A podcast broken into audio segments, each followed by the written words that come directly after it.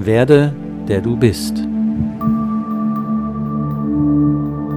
Ein Podcast für Selbsterkenntnis und Wachstum. Und damit begrüße ich dich zu meinem Podcast. Mein Name ist Thomas Decker und das heutige Thema ist Schluss mit der Prokrastination. Aufschieberitis nennt man das ja auch ganz gerne. Jeder hat wahrscheinlich irgendein Thema, das er gern liegen lässt, wo er sich dazu hinreißen lässt, es auf die lange Bank zu schieben. Es sind natürlich immer die Themen, die einem am wenigsten Spaß machen, das ist ja klar. Man muss auch gar nicht starke ängstliche Gefühle damit verbinden, es reicht, wenn das Thema behaftet ist mit leicht negativen Gefühlen. Zum Beispiel, wenn es ein bisschen langweilig ist, es reicht ein minimales Unlustgefühl schon aus, um es einfach nicht zu machen. Die Menschen als Ganzes, besonders das Gehirn im Speziellen, sind ja immer darauf aus, Energie zu sparen. Man könnte es als eine Art natürliche Faulheit bezeichnen. Aber im Gegensatz zu echter Faulheit ist Prokrastination nicht einmal entspannend. Am liebsten haben wir es, wenn Probleme sich von selbst lösen, was ja auch wirklich hin und wieder passiert. Vielleicht gibt es einen Teil in uns, der darauf hofft, dass es sich von allein erledigt. Aber bei manchen Dingen ist zu erwarten, dass man Probleme bekommt, wenn man sie nicht erledigt. Wie zum Beispiel bei der Steuererklärung. Das ist auch ein beliebtes Thema, das man gern liegen lässt. Man könnte sich mal etwas untersuchen, um herauszufinden, welche Arbeiten man immer wieder gern vermeidet. Es müssen auch keine Arbeiten im engeren Sinn sein. Bei dem einen ist es die Buchführung, was sehr beliebt ist bei Selbstständigen. Oder es sind irgendwelche Anrufe, bei denen man schon vorher weiß, dass sie entweder ewig lang dauern werden oder dass es ein schwieriges Gespräch wird, weil ein Problem zu besprechen ist und dann hast du gerade in diesem Moment etwas Besseres zu tun oder nicht ausreichend viel Zeit, oder es ist schon so spät am Abend, dass man eh nicht mehr anrufen kann. Es kann auch die Hausarbeit sein, die man schreiben muss, oder das Seminar, das man noch vorzubereiten hat. So verschiebt man die Dinge von Tag zu Tag, bis es so knapp ist, dass man mit Heulen und Zähneklappern die ganze Nacht durcharbeitet oder man muss Säumniszuschläge bezahlen oder ähnliches. Nicht wenige schieben auch Dinge auf, die man für sich selbst tut oder tun wollte. Man verschleppt nämlich seltsamerweise auch Beschäftigungen, von denen man weiß, dass sie einem eigentlich gut täten. Zum Beispiel nehmen sich die Leute vor, täglich Yoga zu üben, die Morgenseiten zu schreiben, mal wieder die Gitarre hervorzuholen oder zu meditieren. All diese Dinge, die direkt dazu beitragen, dass es uns besser geht. Aber auch das wird gern auf morgen verschoben. Morgen ist jedoch morgen wieder morgen. Und am Ende tut man es nie und etabliert keine richtige Gewohnheit daraus. Gewohnheiten würden ja schon nach wenigen Wochen ganz automatisch entstehen, so dass man gar nicht mehr überlegt, sondern einfach meditiert, ohne es zu hinterfragen und ohne sich selbst dazu antreiben zu müssen. Und dann ist es immer so, dass man sich ganz plötzlich daran erinnert, dass man ja noch einen bestimmten Vortrag auf YouTube hören wollte. Oder man macht erst einmal etwas anderes, weniger Wichtiges. Und schon bleibt, was auch immer es ist, liegen. Wenn ich mich früher hingesetzt habe, um zu schreiben, dann habe ich ganz gern damit angefangen, erst einmal die passende Formatvorlage zu erstellen und konnte Stunden damit zubringen. Das ist schlagartig besser geworden, als ich mir ein Tool für ablenkungsfreies Schreiben zugelegt habe. Aber den eigentlichen Trick erkläre ich später. Ich brauche wahrscheinlich niemandem zu erklären, was Prokrastination ist und wie es sich anfühlt, denn ich glaube, dass es nur eine absolute Minderheit ist, die überhaupt kein Thema damit hat. Aber jeder steht irgendwie davor und fragt sich, wieso mache ich es nicht einfach? Denn wenn du es dann erledigt hast, stellst du jedes Mal fest, dass die Ausführung nie so schlimm ist und meistens sogar schneller geht, als es sich vorher angefühlt hat. Es ist nie so tragisch, wie man vorher denkt. Das ist jedenfalls meine Erfahrung. Da spielt ein negativ verstärkender Effekt eine Rolle.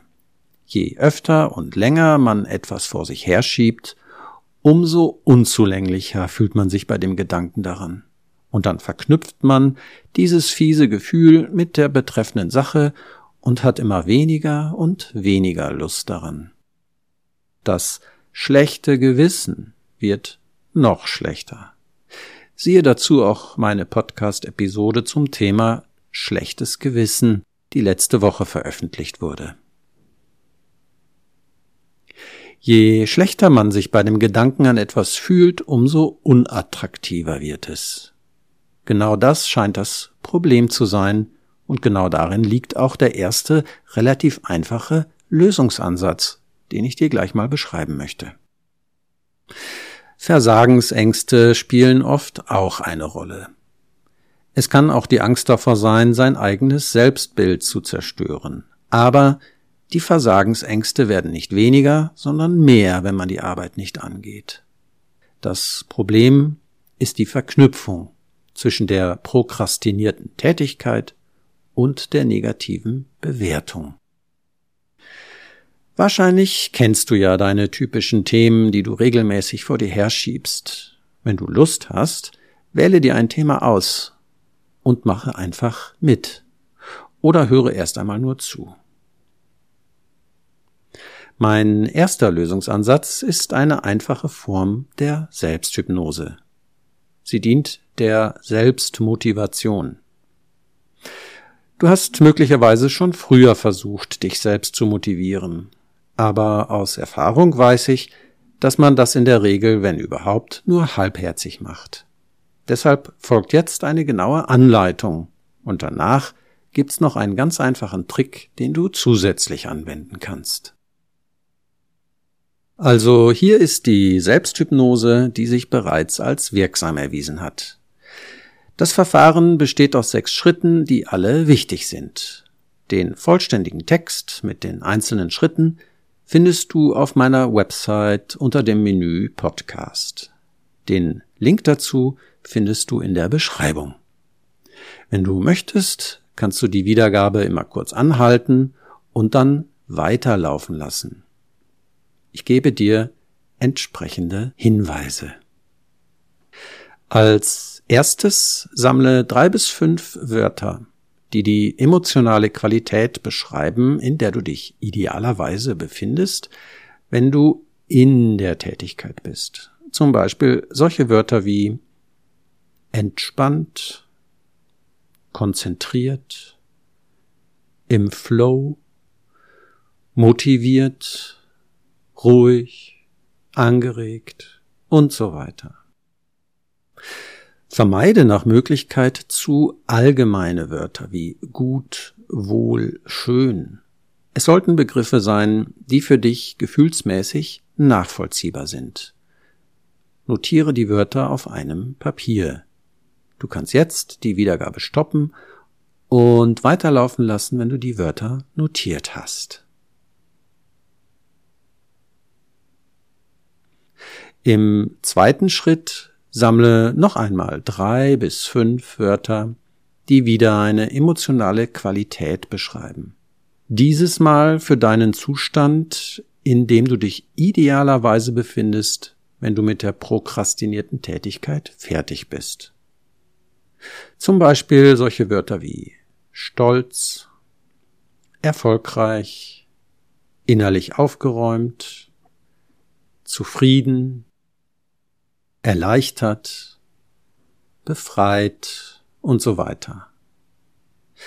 Bleibe beim Sammeln der Wörter realistisch und wähle die Qualitäten, die sich mit hoher Wahrscheinlichkeit tatsächlich einstellen werden. Notiere diese Wörter ebenfalls auf einem Zettel. Du kannst die Wiedergabe stoppen. Für den dritten Schritt setze oder lege dich entspannt hin und schließe die Augen. Beginne damit, deinen Körper erst einmal bewusst wahrzunehmen. Lass dir eine oder zwei Minuten Zeit dafür. Bitte halte die Wiedergabe immer nach deinen eigenen Bedürfnissen an. Du kannst problemlos immer wieder kurz die Augen öffnen und dann weitermachen. Jetzt richte deine Aufmerksamkeit auf deinen Atem und beobachte ihn, bis du das Gefühl hast, dass der Atem ruhiger, langsamer oder tiefer wird. Anschließend richte deine Aufmerksamkeit mehr nach innen, bis du das Gefühl hast, in einem guten Kontakt zu dir selbst und deiner Vorstellungskraft zu sein. Falls du dir etwas bildlich vorstellen kannst, kannst du diese Fähigkeit mit einbeziehen. Du musst aber nicht visualisieren im engeren Sinn. Eine ganz einfache, natürliche Vorstellung reicht aus. Im vierten Schritt stelle dir vor, du hättest mit deiner Aufgabe, die du bislang vor dir hergeschoben hast, bereits angefangen. Sieh dich erst einmal von außen und konstruiere die Situation so, dass du wahrnehmen kannst, wie diese drei bis fünf Begriffe aus dem ersten Schritt sich bereits verwirklichen.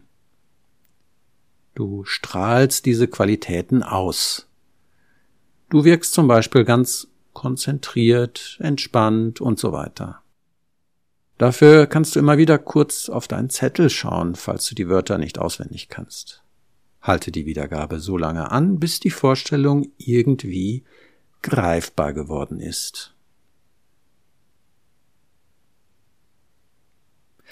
Wechsle dann in deiner Vorstellung die Perspektive, so dass du in deinem Körper bist und die Umgebung aus deinen eigenen Augen wahrnimmst. Fühle dann, so gut es geht, die erwünschten emotionalen Qualitäten. Verweile ein oder zwei Minuten in diesem Gefühl und genieße es. Und bitte wieder kurz die Wiedergabe stoppen. Als fünftes bleibe in dieser Perspektive, springe aber etwas in die Zukunft. Du hast deine Aufgabe jetzt erledigt. Alles ist, zumindest für heute, getan. Und fühle jetzt die emotionalen Qualitäten aus diesem zweiten Schritt. Freue dich über deinen Erfolg. Falls es auf deine Arbeit zutrifft und sie vielleicht nicht in einem einzigen Schritt erledigt werden kann, kannst du zusätzlich in die Vorfreude gehen, am nächsten Tag weiterarbeiten zu können. Genieße auch diesen vorweggenommenen Erfolg. Du kannst wieder deine Notizen zu Rate ziehen und die Wiedergabe kurz anhalten. Der sechste Schritt ist ganz einfach. Kehre mit deiner Aufmerksamkeit jetzt zurück in die physische Realität. Du bist fertig. Du kannst diese recht einfache Übung täglich machen, wenn es dir Spaß macht, und brauchst dafür dann wahrscheinlich auch keine Anleitung mehr. Du merkst es vielleicht schon. Durch diese kleine Simulation verbindest du mit der hinausgezögerten Tätigkeit mehr und mehr positive Gefühle, so dass es dir nun bald leichter fallen sollte, anzufangen. Eine zusätzliche Möglichkeit besteht darin, sich etwas auszutricksen. Die Prokrastination trickst dich ja auch nur aus. Sie gaukelt dir vor, dass die Arbeit unangenehm, langweilig oder ätzend wäre. Sie sagt dir, du würdest versagen oder viel länger brauchen. Es wäre zu kompliziert und sehr anstrengend. Dein Trick besteht darin, dir selbst eine Zeitdauer zu überlegen, für die du mindestens die Arbeit machen kannst. Vielleicht kannst du dir nur vorstellen, zehn Minuten zu arbeiten. Selbst wenn es nur zwei Minuten sind, ist es okay, denn zwei, fünf oder zehn Minuten sind immer noch besser als null Minuten. Gestehe dir ein, dass du wirklich nach der festgelegten Zeit aufhören darfst. Aber lege noch eine weitere Zeitgrenze fest, und das ist die maximale Dauer. Halte dich an deine persönliche Erfahrung dabei. Wähle die maximale Dauer so, dass sie immer noch gut durchzuhalten ist. Aber auch so, dass du dann sozusagen auf dem Höhepunkt deiner Motivation angelangt sein wirst. Vielleicht ist das nur eine halbe Stunde oder zwei Stunden. Wähle dabei nicht ein ehrgeiziges Ziel, sondern ein realistisches. Du kennst dich selbst am besten. Denn am Ende dieser maximalen Dauer musst du wirklich aufhören. Keine Minute länger. Der Effekt der minimalen Dauer ist, dass du ohne großen Widerstand anfangen kannst. Denn du kannst ja, wenn du willst, nach zehn Minuten oder so wieder aufhören. Aller Wahrscheinlichkeit nach wirst du aber weitermachen, weil ja überhaupt erst einmal anzufangen der schwierigste Schritt ist. Sicher weißt du, dass die Arbeit, auch wenn sie nicht den größten Spaß macht, einfach läuft, sobald du erst einmal angefangen hast. Der Effekt der maximalen Dauer ist, dass du den Motivationsschub mit in den nächsten Tag oder die nächste Arbeitsphase nimmst. Als Schriftsteller kennt man die Regel, dass man nach der abgelaufenen Zeit mitten im Satz, ja mitten im Wort den Stift fallen lässt, um erst am nächsten Tag weiterzuschreiben. Es ist wichtig, dass man sich nicht leer schreibt, auf diese Weise bleiben der Spannungsbogen und die Begeisterung lebendig. Wenn du Fragen zu diesen Verfahren hast, freue ich mich über Rückmeldungen in den Kommentaren oder gerne auch per E-Mail. Sollte die Prokrastination zu stark sein, dann besteht vielleicht ein Anlass, das Ganze therapeutisch anzugehen. Möglicherweise existieren Versagensängste oder ein zu schlechtes Selbstwertgefühl die beide sehr gut in wenigen Sitzungen, auch online, behandelbar sind. Im Sinne des Werde, der du bist, wäre es sinnvoll, diese Art von Blockaden möglichst vollständig loszuwerden. Blockaden kommen nicht aus deinem Innersten, denn sie sind nur Verstrickungen innerhalb der Person, die du geworden bist. Je weniger Verstrickungen und Blockaden du hast, umso mehr bist du du selbst.